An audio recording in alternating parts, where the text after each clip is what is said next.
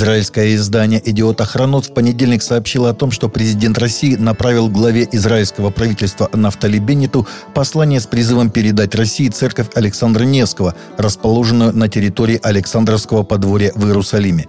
Ранее в Императорском православном палестинском обществе рассказали о трудностях, возникших с передачей Русской Православной Церкви Александровского подворья в Иерусалиме.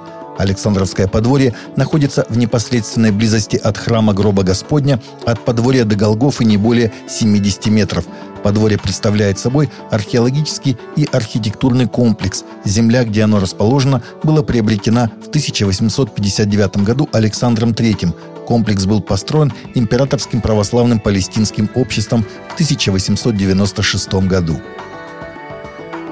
Уже четвертый день в нескольких шведских городах местные мусульмане устраивают беспорядки в ответ на заявление лидера датской правоэкстремистской партии «Жесткий курс» Расмуса Палудана о том, что он собирается публично сжечь Коран. По сообщениям шведских СМИ, сам Палудан на запланированные в городах Линчопинги и Норчопинги акции не явился – но вокруг предполагаемого места их проведения собрались его оппоненты, которые, закрыв лица, начали кидать камни в сотрудников патрульной полиции. Затем стали поступать сообщения о драках и беспорядках в других городах.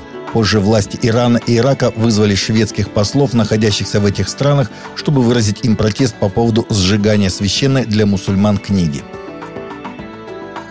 В Мексике возникла благочестивая идея украсить весь мир образами Богоматери Гваделупской, причем усердные активисты установили уже пять с половиной тысяч образов за два года, половину из них на улицах, автострадах и горных пиках страны, сообщает Catholic News Agency. Проект «Пресвятая Дева повсюду» зародился в Мексике из идеи о том, что каждый уголок мира нуждается в образе Богоматери Гваделупской, дабы она порождала и питала в душах веру Христову. Британская королева впервые с 1970 года не смогла посетить церковную службу в чистый четверг, а ее величество представлял принц Уэльский, сообщает Christian Today. Предварительное извещение об отсутствии ее величества на службе опубликовала пресс-служба Букингемского дворца.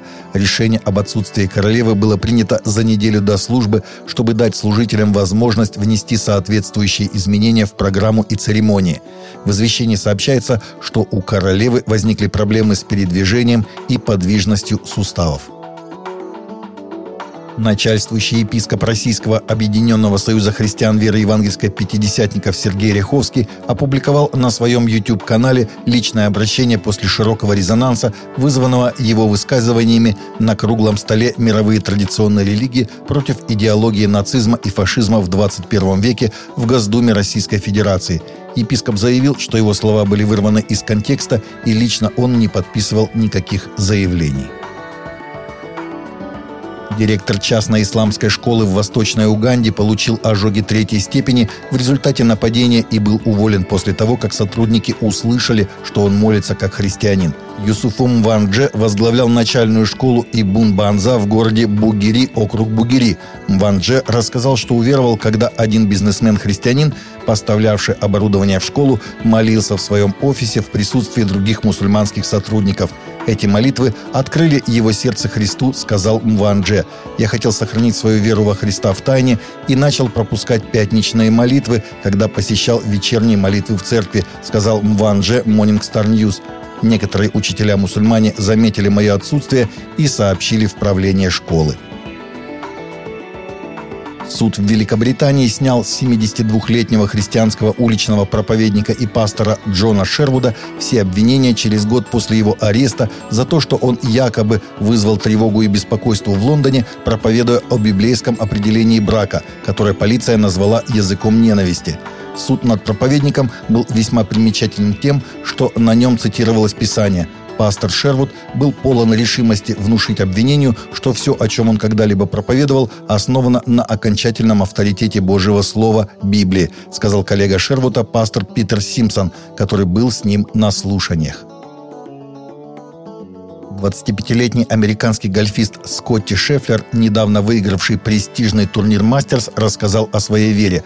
Шефлер, который стал гольфистом номер один в мире 27 марта, после победы в трех из пяти соревнований финишировал на три удара впереди Рори Макилроя и получил свою первую зеленую куртку – Причина, по которой я играю в гольф, заключается в том, что я пытаюсь прославить Бога и все, что Он сделал в моей жизни.